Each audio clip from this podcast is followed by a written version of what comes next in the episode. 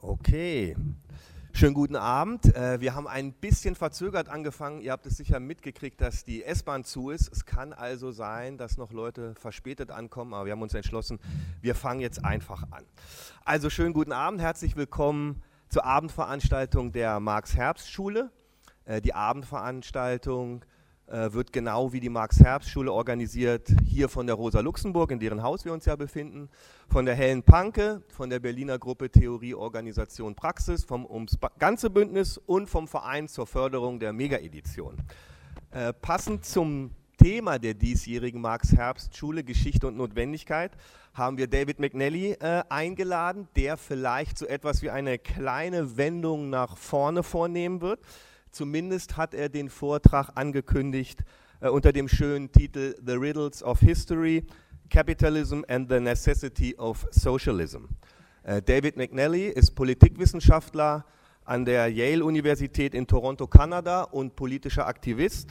Er ist äh, gestern früh extra aus Kanada eingeflogen. Ich hoffe, er hat seinen äh, Jetlag überwunden er hat eine ganze Reihe von Büchern geschrieben, die eigentlich sehr gut ins Thema passen. Deswegen stelle ich Ihnen ein bisschen äh, über seine Literaturliste vor. Darunter finden sich Titel wie Political Economy and the Rise of Capitalism, dann Against the Market, Political Economy, Market Socialism and the Market Critique, dann der schöne, äh, uns mittlerweile alle geläufige Titel Another World is Possible, dann Bodies of Meaning, Studies on Language, Labor and Liberation, Schließlich Global Slump, the, the Economics and Politics of Crisis and Resistance und das letzte Buch, das auch mit dem Isaac Deutscher Preis ange, äh, ausgezeichnet wurde, war Monsters of Market, Zombies, Vampires and Global Capitalism, sehr passend zur, äh, wie heißt das heute, Halloween. Äh, Nacht. Ich glaube, dieses letzte Buch ist auch noch draußen auf dem Büchertisch der schwankenden Weltkugel käuflich zu erwerben. So now I switch to English. Uh, welcome, David. Uh, great to have you here. The mic's on you.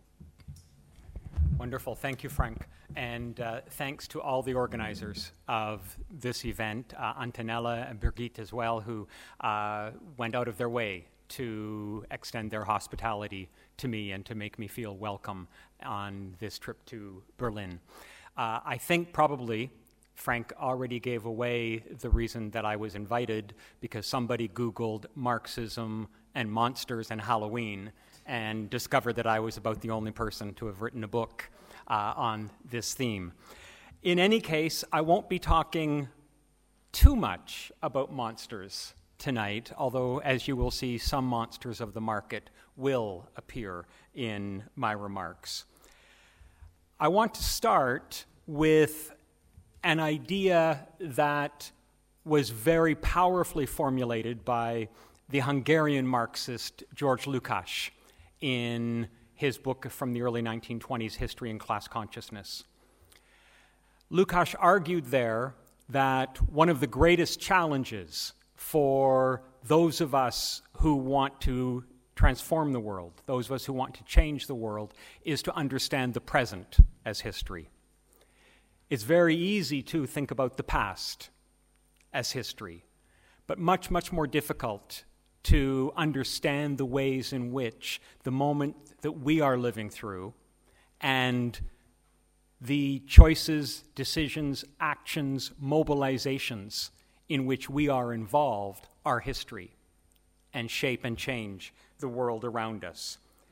As Marx said, of course, for bourgeois thought, the present cannot be history because there has been history, but it is now over.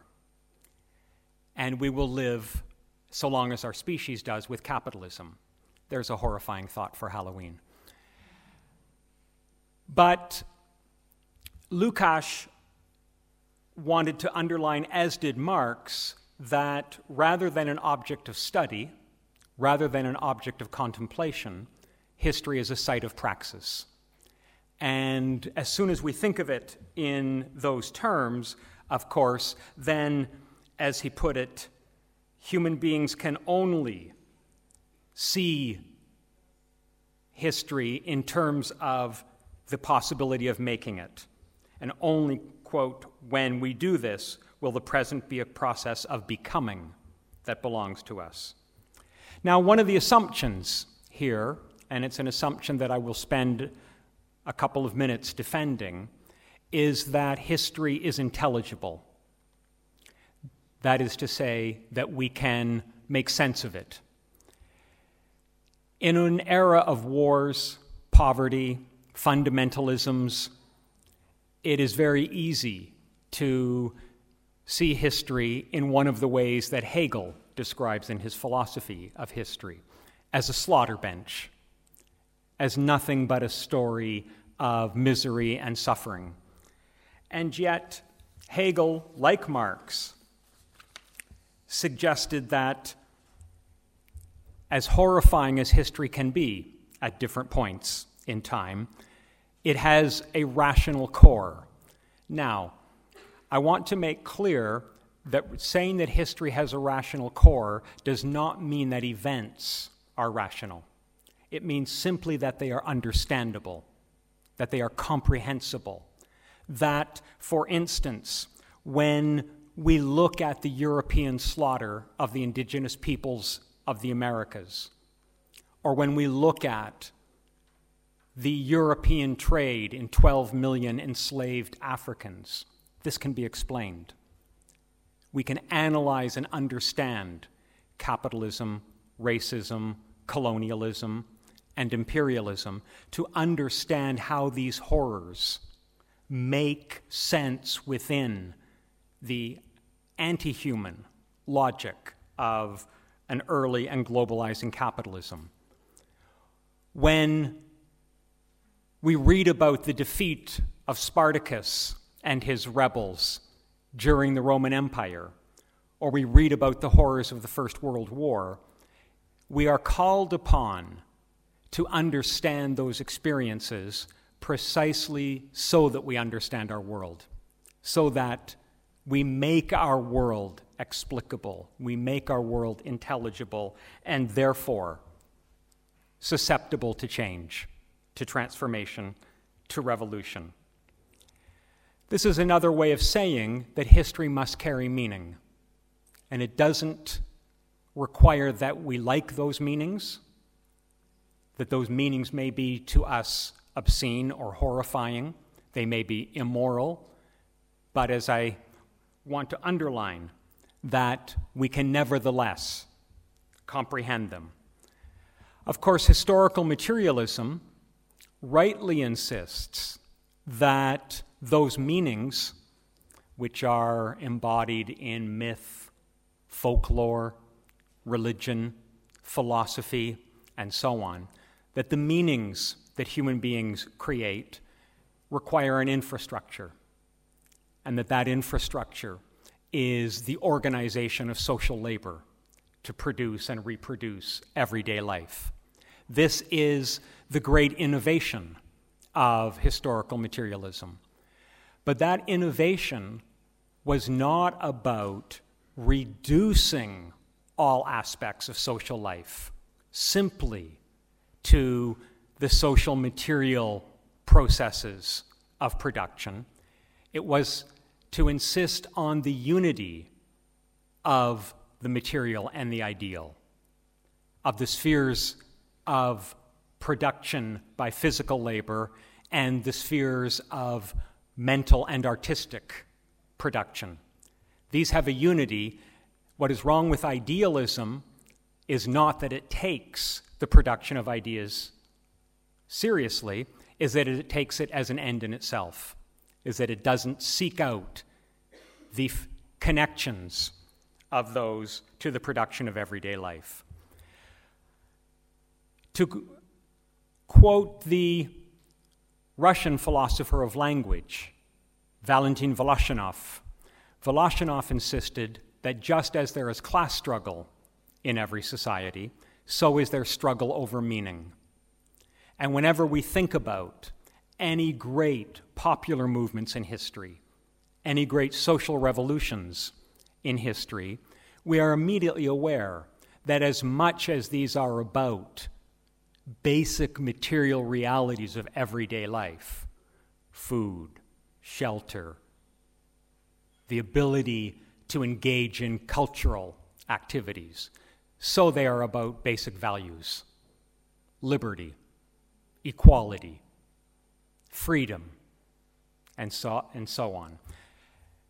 Every great social movement embodies both of these, and it is their inherent unity that Marx, in particular, insisted upon in great texts such as the German ideology and the theses on Feuerbach.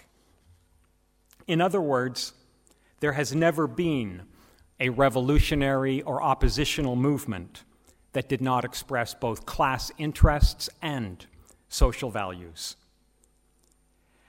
And it is in making sense of those that we make sense of history as a so called rational process. And again, I emphasize here that this simply means two things one, that it is intelligible, and secondly, because human beings have made it, it is both intelligible and capable of being changed, capable of being altered.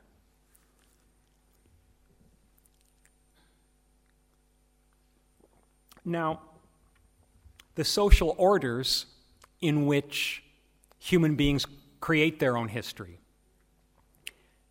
vary enormously.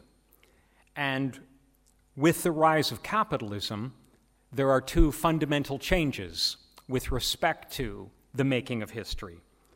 The first is that history itself emerges as an object of study, an object of debate, and an object of discussion.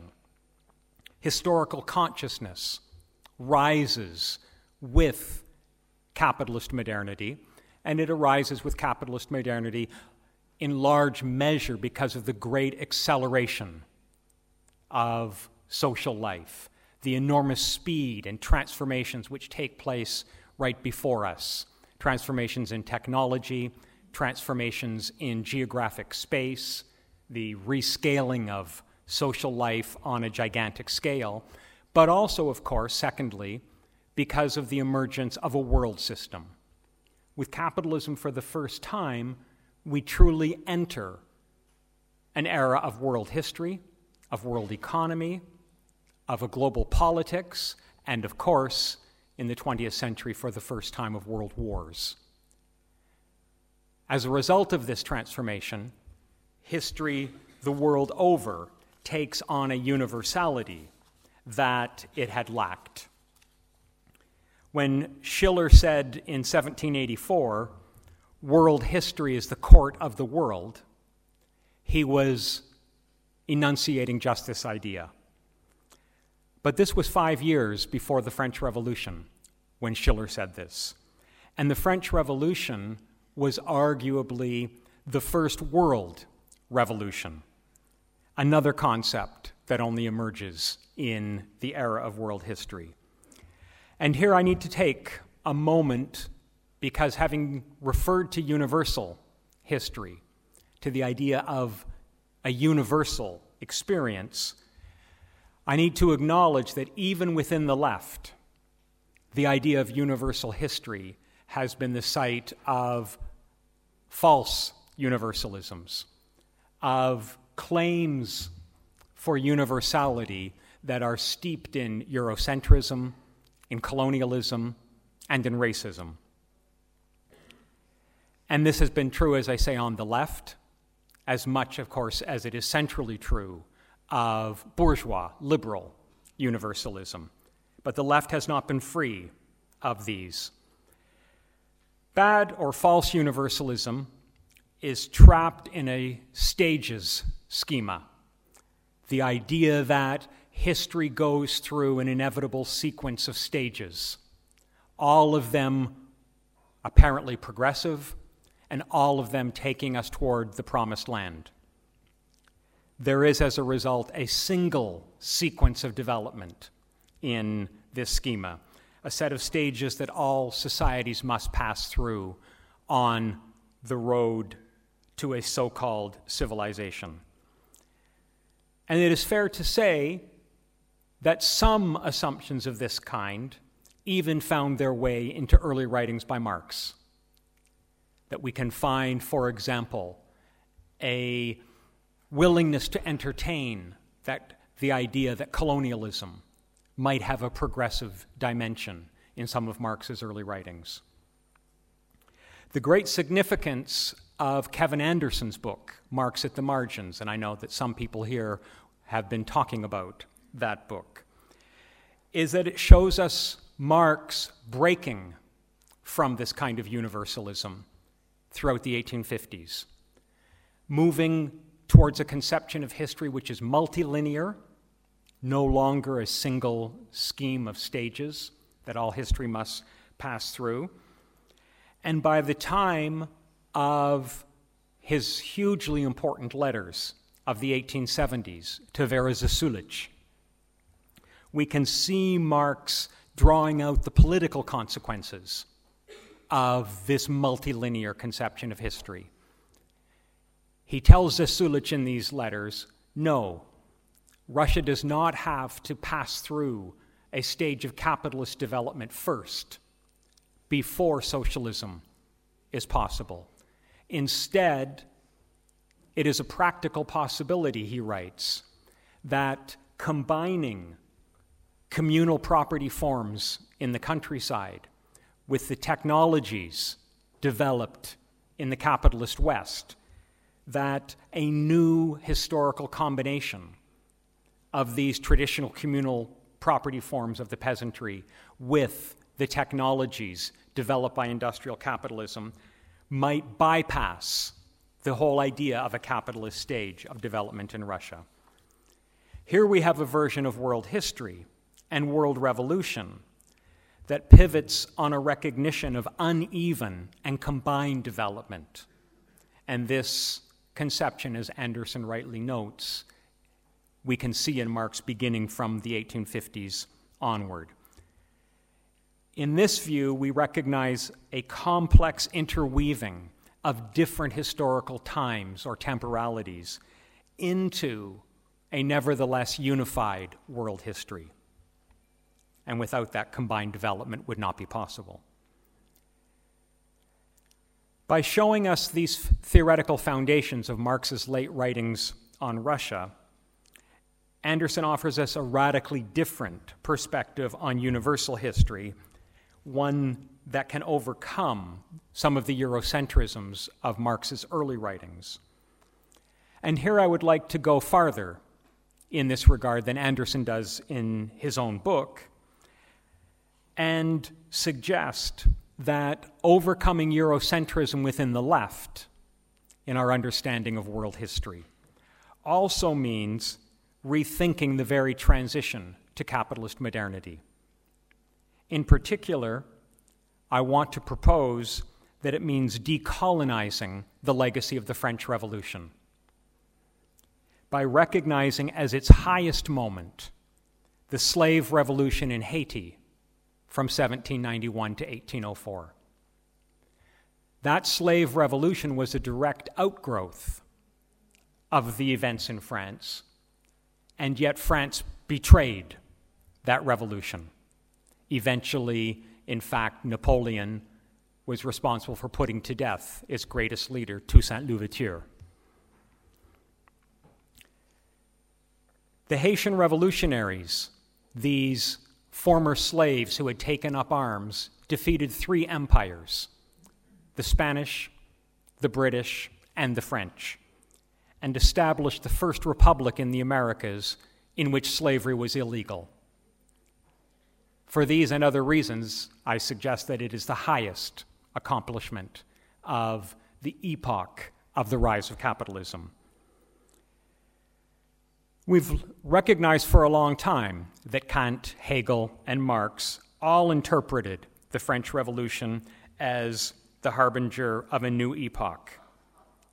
And for Marx, too, at least for the young Marx, the French Revolution was the basic paradigm by which all future revolutions would be understood. Marx's understanding in this period also neglected the central importance of the slave revolution in Haiti. And I would suggest that it is with the appearance of the great West Indian Marxists' book, C.L.R. James' book, the, the Black Jacobins, that for the first time we received a Marxist history of the Haitian Revolution and one that requires us to see it as the fundamental event of that epoch. And when we do, we then have to recognize that from the birth of capitalism, racism, slavery, and colonialism were part of its project, and that today, anti racism and anti colonialism remain central parts of the project of overturning capitalism globally. I will mention very quickly in passing that Susan Buck Morss, in her book Hegel, Haiti, and Universal History, while it is flawed in many ways, nevertheless has made a huge contribution to our understanding of the central role of the Haitian Revolution in, understand, in, in establishing the modern world. In other words, I'm suggesting to you that when we talk about the history of our world today, that it was the Haitian Revolution that most dramatically posed the problem of universal human emancipation as the task of modern history. And for those of us who are part of the socialist and Marxist left today, it is recognizing that we need to take up the inheritance of the Haitian Revolution as much as that of the French Revolution that ought to define us. Having said all of this, it remains the case that notwithstanding capitalism's complicity centrally with slavery, racism, and colonialism, that capitalism does nonetheless open up the possibility of universal emancipation. But in light of what I've said about Haiti and universal history, we also need to recast the project of universal emancipation in the sort of direction that Frantz Fanon developed in his great anti colonial text, The Wretched of the Earth. Fanon suggested that Marxism needs to be stretched in the colonial context. And that stretching is part of the task that all of us inherit. For Fanon, the development of a new humanism, as he called it, which is not the old European humanism, required not writing off Europe's revolutionary traditions, but instead bringing them up against the anti colonial traditions that are essential to making universal emancipation a possibility. And here I want to say a few words about possibility and necessity, because after all, I have said in the second part of the title of my talk that I will talk about the necessity of socialism. Here it is urgent that we recognize that necessity is not inevitability. It is in no sense preordained, nor is it governed by so called iron laws of history, as if there are any. The mechanical notion of cause and effect has no place in the dialectical theory that Marx inherited. For something to be necessary, in the dialectical tradition means to be essential to an organism's further growth and development. Without necessary conditions, growth and development will be obstructed and morbid symptoms will ensue. For Aristotle, Hegel, and Marx, the full development of an entity has necessary features and conditions. Without soil, water, sunlight, and adequate nutrients, the acorn will not become an oak tree. Without food, shelter, love, culture, language, and education, a newborn child will not become a healthy, self realizing adult. Such conditions are necessities, not in the sense that they are inevitable, but insofar as they are vital requirements of full development.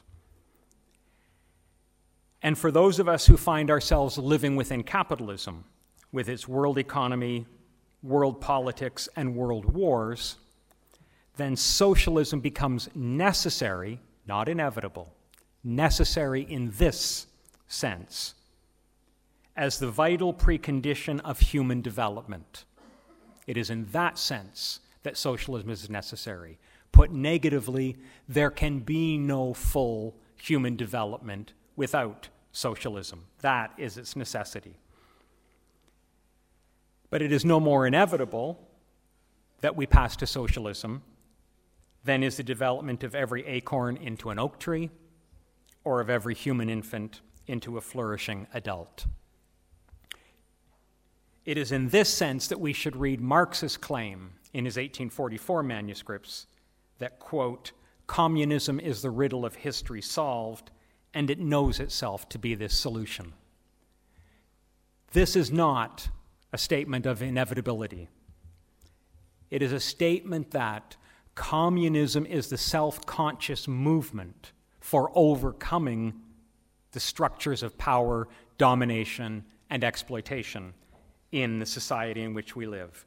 It is the overcoming of capitalism in the name of human development. Now, of course, much of this talk can seem ridiculous today in an era of wars, of poverty, of the retreat of socialist politics in so many contexts, the relapses into religious fundamentalisms, and so on. Yet I want to insist to you that there is an important sense in which all of those things speak to the necessity of socialism in the way in which I am describing it. And to make some sense of this, I want to turn to our current economic and political moment. Let me start here with an observation by two economists, fairly mainstream economists, in fact. They write The global financial crisis of the late 2000s stands as the most serious global financial crisis since the Great Depression. The crisis has been a transformative moment in global economic history, whose ultimate resolution will likely reshape politics and economics for at least a generation. In my book, Global Slump, I tried to address these issues from a Marxist perspective. And while I cannot summarize the arguments that I made there, I would like to make five points about this, all of which speak to the argument that I want to develop for the necessity of socialism.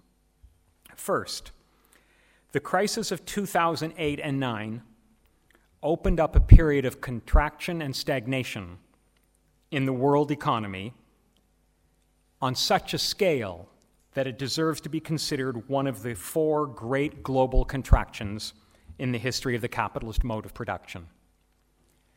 The other crises of this magnitude were the first from 1873 to 1896.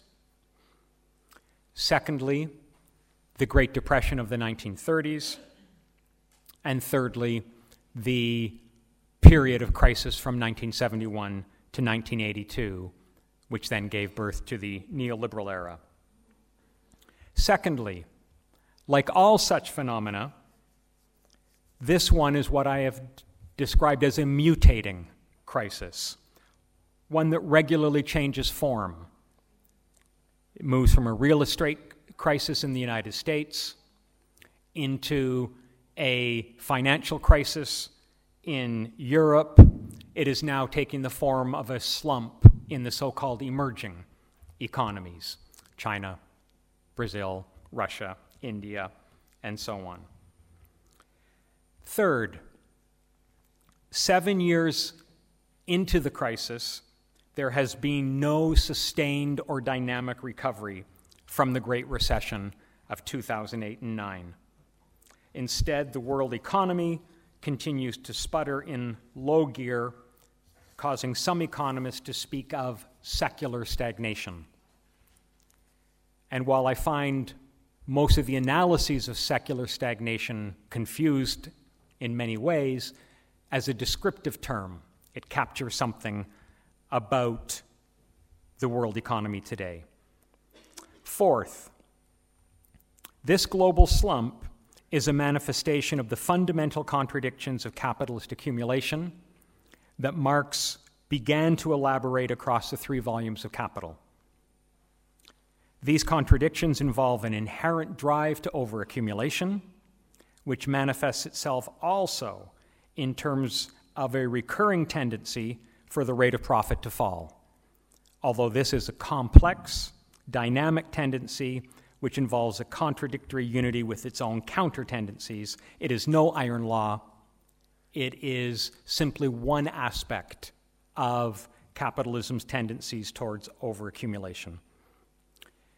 And fifth, the global financial crash of 2008 and 9 was overcome only because of the most sustained and massive intervention by central banks in world history, by way of bank rescues, record low interest rates, and so called quantitative easing programs designed to inject trillions of dollars, euros, yen, yuan, etc., into the global economy. In the United States alone, something like $30 trillion has been injected into the American economy. That's about equal to two years of the complete gross domestic product of the United States. And that amount has been pumped into the financial system. The global bailout of 2008 onwards averted a 1930s style Great Depression, but at the cost of sustaining the overaccumulation that underpins the slump. And so long as that is the case, we will, for quite some time longer, continue to experience economic stagnation. Now, with these points in mind, I want to focus on some of the data that indicates the continuation of this slump, and then I want to turn to what it means for the everyday life of billions of people. The so called recovery from the Great Recession since 2009 has been the slowest of the post World War II period. Along the way, a number of economies have slipped back into recession, including Greece, Italy, Japan, and Canada. China, as I said, is now in the midst of its greatest slowdown in more than a quarter century.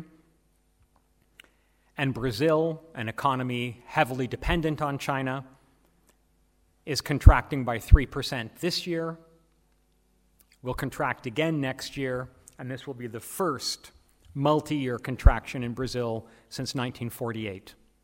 A million jobs have been lost in Brazil in just the last 12 months alone.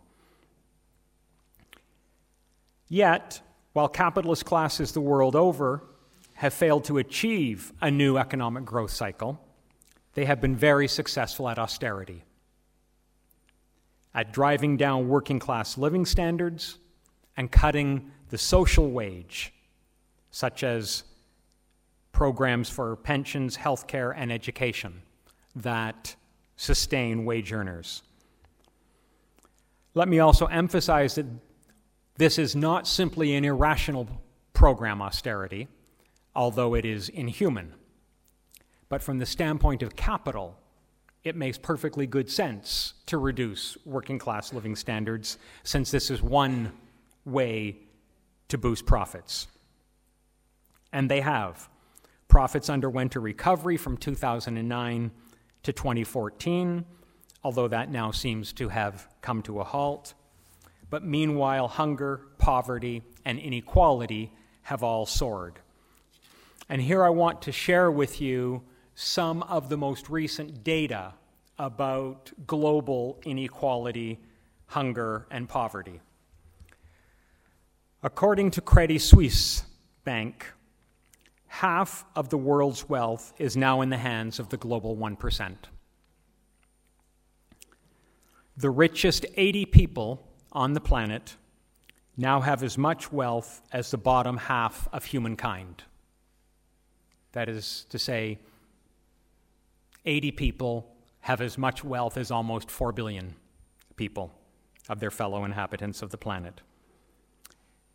Even in the great success story of global capitalism, the United States, 51% of all U.S. workers make less than $30,000 annually, and the federal poverty level, according to the U.S. government, is $28,400 for a family of four. There are now 9 million more people living in poverty in the United States than there were in 2009. In the past six years, the number of homeless children in the United States has grown by 60%. This is the recovery from the Great Recession. A profit recovery, yes, but for millions, even in the richest heartland of global capitalism. Anything but a recovery. Almost half of all children in U.S. public schools qualify for lunch subsidies and half of all black children under the age of six live in poverty.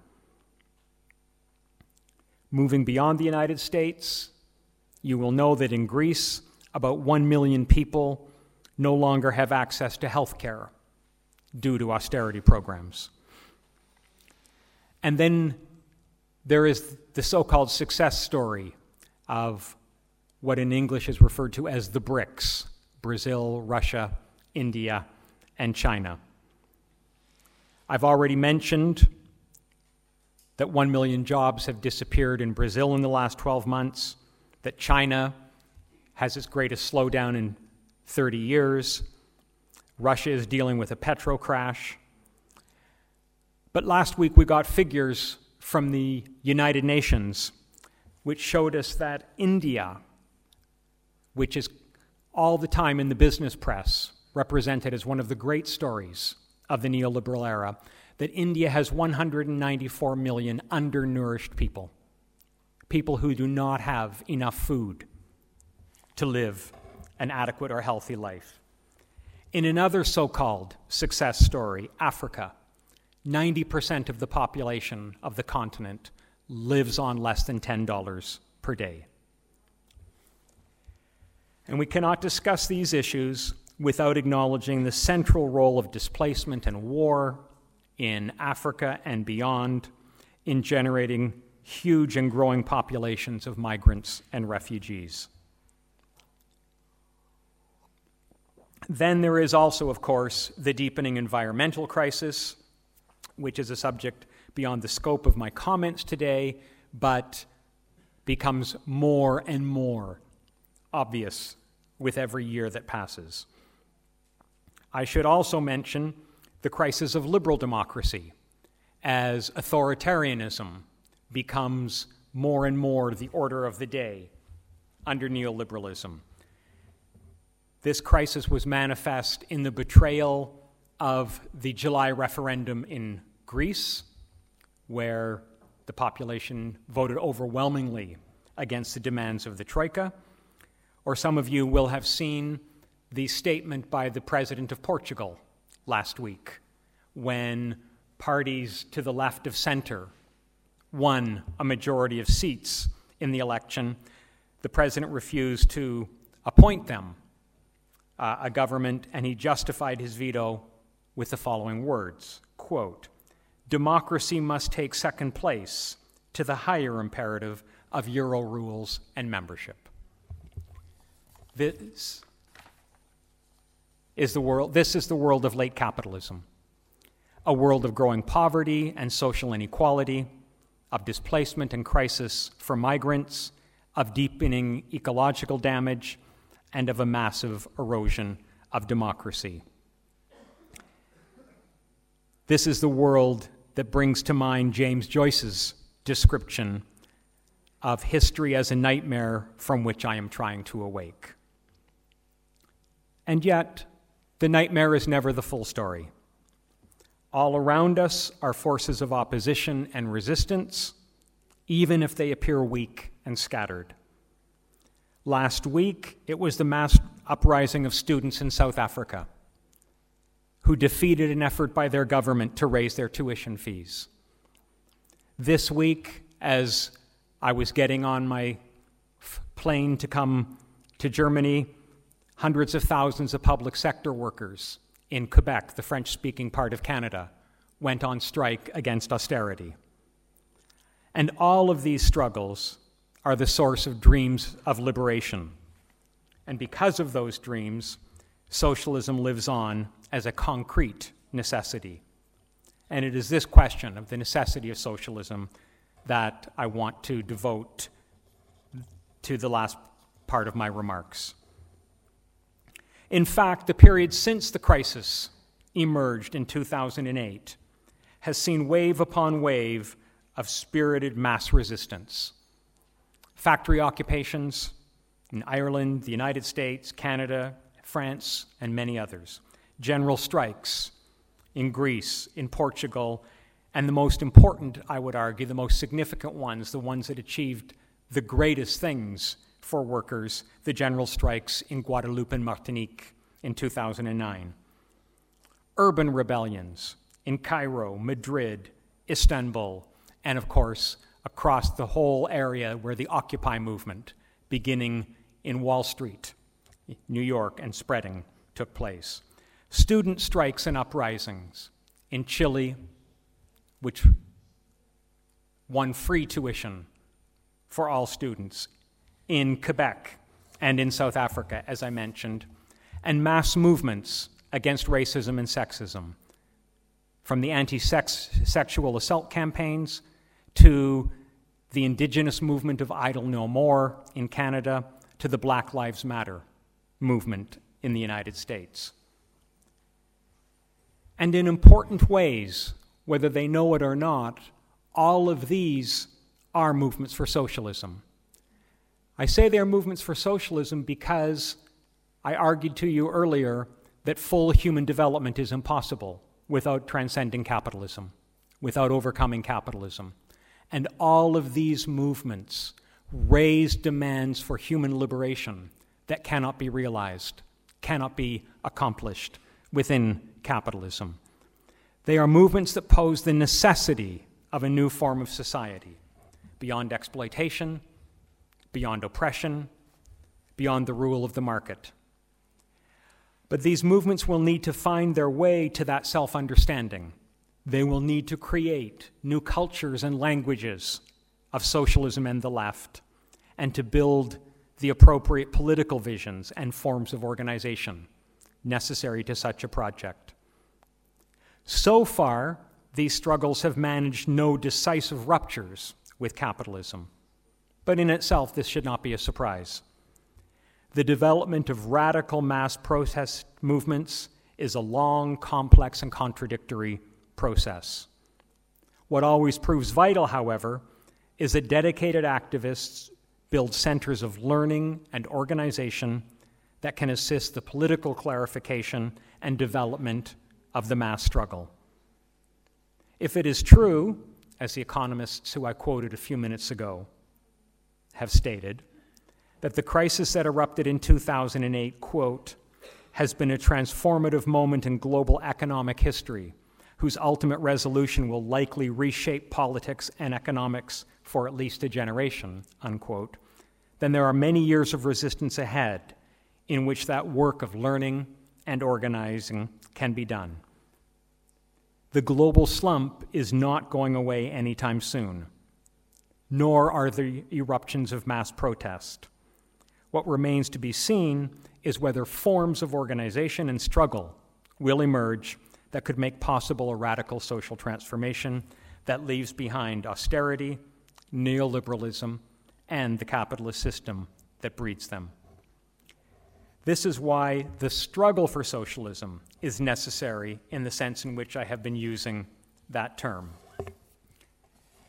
And it is this reality that returns us to the conception of the necessity of socialism that Rosa Luxemburg advanced during the final year of her life. For Luxemburg, this had nothing to do with inevitability. Instead, Her conception of necessity pivoted on the idea that humanity faced an either or. And this was a phrase that she used repeatedly throughout the writings of her last year either or. We are confronted, she argued, by the choice of an advance to socialism or a reversion to barbarism. And it was the threat of barbarism that made socialism necessary. In her speech to the founding convention of the Communist Party of Germany, she put it this way quote, Socialism has become necessary, not merely because the proletariat is no longer willing to live under the conditions imposed by the capitalist class, but rather because if the proletariat fails to fulfill its class duties, if it fails to realize socialism, we shall crash down together to a common doom. Now, of course, this was nearly 100 years ago, and the actual conditions have changed significantly. But the basic either or for humanity remains the same. With world capitalism bringing a slump, austerity, sexism, racism, and war, the case for the necessity of socialism remains as valid as it was then. And Rosa Luxemburg's words, like her life, are a call to action, a reminder that the overwhelming necessity of history today is of the struggle for socialism. Thank you.